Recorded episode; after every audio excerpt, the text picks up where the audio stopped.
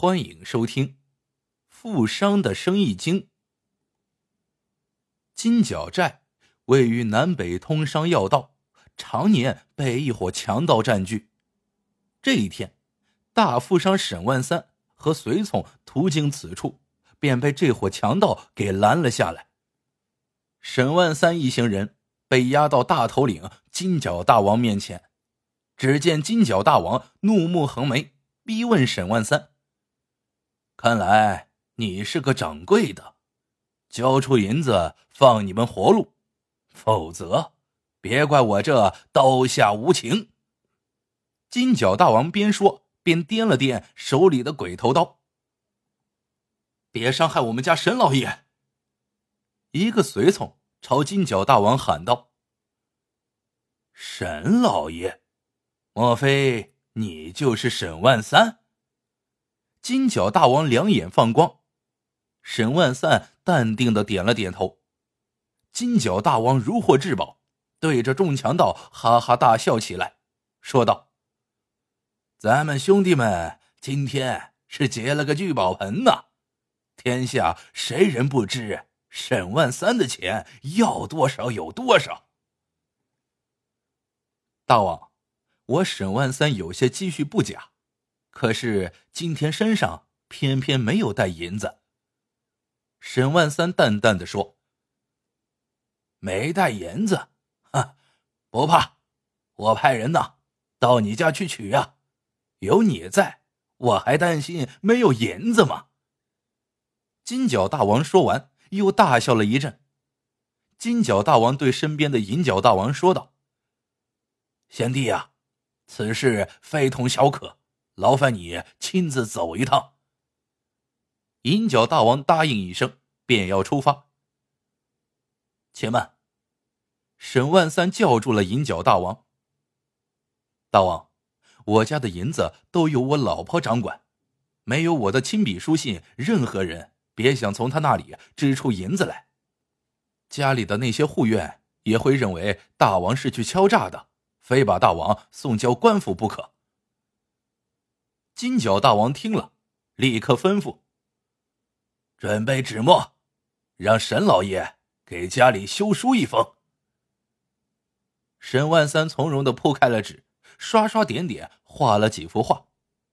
金角大王不解的问：“让你写书信，你画这么多张画干什么？”大王，实不相瞒。我那老婆斗大的字不识几个，我只能用画告诉他该怎么做，他看了画便会按照我的指示把银子给拿出来。金角大王听沈万三这么一说，半信半疑道：“你先给我解释一遍，你这几张画都是什么意思？”沈万三拿起第一张画，上面画的是一匹马拴在槽头。沈万三说：“这是告诉他要给来人的马喂好草好料，吃饱喝足后，来人要骑他往回赶路。”金角大王又拿着第二幅画问：“这上面画的衣服帽子是何意思？”沈万三解释道：“这是告诉他，客人远道而来，风尘仆仆，让他给客人。”换一身崭新的衣服。金角大王听了，满意的笑了，又拿起第三幅画，问道：“这画的是一张点燃的银票吧？这又是何意呀？”沈万三说：“这是让他快点把银票拿出来，十万火急。”金角大王指着最后一幅画，不解的问沈万三。沈老爷，这上面画了一副棺材，棺材前面摆着两个碗，每个碗里各有一个包子，这是什么意思？沈万三立马解释道：“这是警告我老婆用好吃的招待来人，按照要求把银票交给来人，否则他只有用棺材来装我的尸体了。”金角大王。听沈万三解释的合情合理，态度也十分配合，便放心的让银角大王速去速回。银角大王信心满满的说：“大哥放心，我骑的是千里马，不出一日，准保将银子带回来。”送走银角大王后，金角大王给沈万三赐了座，吩咐喽啰端上好酒好肉，和沈万三边喝边聊。沈万三也不客气，就像在自己家里一样，和金角大王并肩而坐，举杯畅饮。过了两天一夜，银角大王竟光着脚，周身上下只穿了一个裤头，十分狼狈的跑了回来。金角大王忙问：“你这是遇上强盗了？”银角大王差点哭出来，委屈的说：“大哥。”他们家那恶婆娘看完画像，嚎啕大哭啊，说咱们已经把他们家老爷做成人肉包子了，别说有好吃好喝，给换身新衣服了，就是他指使护院抢去我的马，扒了我的衣服和鞋子，还给我一顿好打。金角大王马上把脸一沉，掀翻了酒桌，质问沈万三道：“你不是说？”你老婆看了画后会明白你的意思吗？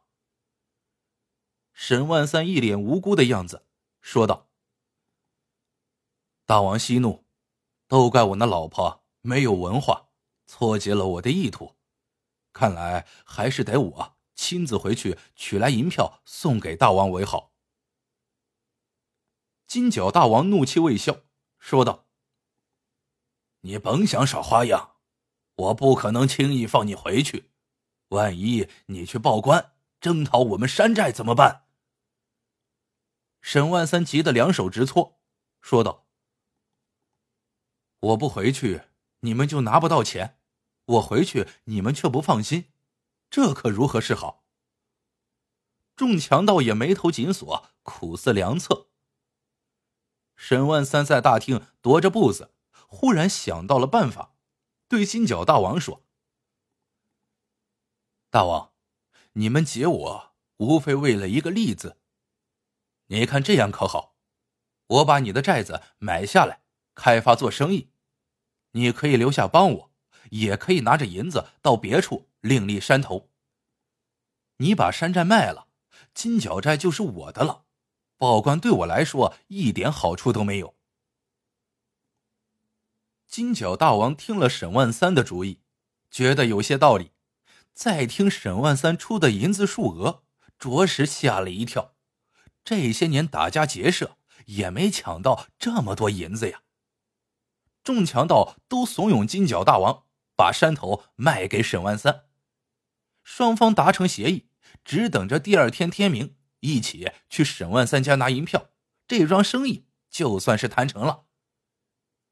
沈万三对金角大王说道：“金角寨马上就是我的了，我想大摆宴席，请所有弟兄畅饮一个通宵，怎么样？”金角大王一想，一个晚上的时间，官兵不可能来征讨，于是吩咐把所有站岗放哨的人都叫回来喝酒。天还没亮，众人已经喝得酩酊大醉，官兵包围了金角寨。轻而易举的把众强盗给擒获了。银角大王对金角大王抱怨道：“大哥，咱们让沈万三给耍了。”金角大王到此时仍然不相信是沈万三引来的官兵，他问沈万三：“咱们一直在一起喝酒，你是怎么把消息送到官兵那里的？”沈万三哈哈大笑，说道：“大王，还记得那几幅画吗？第一幅画，槽头拴马，拴在槽头，他还走得了吗？你也不仔细看看，马槽里没有画草料，怎么可能是让夫人用好草好料喂马呢？那是我要夫人把马给扣下来，让来人徒步返回。”给官兵以足够的调遣时间。沈万三接着说道：“第二幅画，衣帽整齐的摆在那儿，我是授意夫人扒了他的衣服，好好教训这个打家劫舍的强盗。至于第三幅画，嗨，没什么深意，就是糊弄你们的。银票被火点燃了，最后只能剩下灰。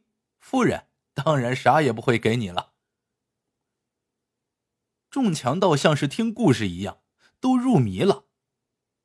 金角大王问：“那第四幅画，一个棺材，前面放了两碗包子，是什么意思？怎么就把官兵给引来了？”沈万三接着向大家解释：“这棺材和包子是指报官，一共两碗，意思是两个晚上。我是让夫人通知官兵。”在第二个晚上来围剿山寨。金角大王和银角大王听完都垂下了头，他们不得不服气。其实啊，这次被绑上山寨是沈万三事先计划好的。原来往来金角寨的商人经常被这伙强盗侵扰，弄得沈万三的生意也不好做。官兵曾多次征讨，无奈这伙强盗熟悉地形。几次围剿都损兵折将，无功而返。这次沈万三和官兵研究好了对策，当官兵接到沈万三老婆的信息后，便与沈万三里应外合，一举将金角寨给拿了下来。沈万三协助官兵清剿强盗有功，得到了官府丰厚的奖赏。老百姓知道这件事后，都赞叹说：“难怪沈万三。”能富甲一方，他的生意经啊，都念到强盗窝里了。好了，这个故事到这里就结束了。喜欢的小伙伴记得一键三连，也欢迎各位小伙伴在评论区里留言互道晚安。我们下个故事见。